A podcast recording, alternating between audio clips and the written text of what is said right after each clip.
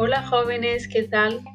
Hoy vamos a estudiar el presente del indicativo, sus usos y valores. Por ello les pregunto, ¿qué significados nos aporta el presente del indicativo? 1. Hechos en el momento en que se encuentra el hablante. Por ejemplo, Pedro mueve los brazos. 2. Presente inmediato. Momento que la zona temporal del hablante no es un punto concreto, sino un seguimiento más o menos amplio que permite expresar hechos inmediatos. Ahora mismo subo. 3. Presente habitual. Abarca una zona temporal en que está situada el hablante. Ejemplo, todos los días voy al colegio.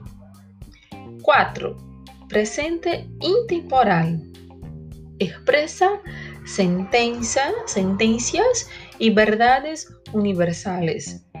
Ejemplos, 2 por 4 son 8. La ballena es un mamífero. 5. Presente histórico. Es muy común en el campo de la narrativa literaria. Ejemplo, el otro día me ve por la calle y él, muy tonto, no me saluda. 6. Presente por futuro. Se usa como un recurso estilístico al ver los hechos venideros como más cercanos al hablante. Ejemplo, el próximo año voy a Colombia a trabajar.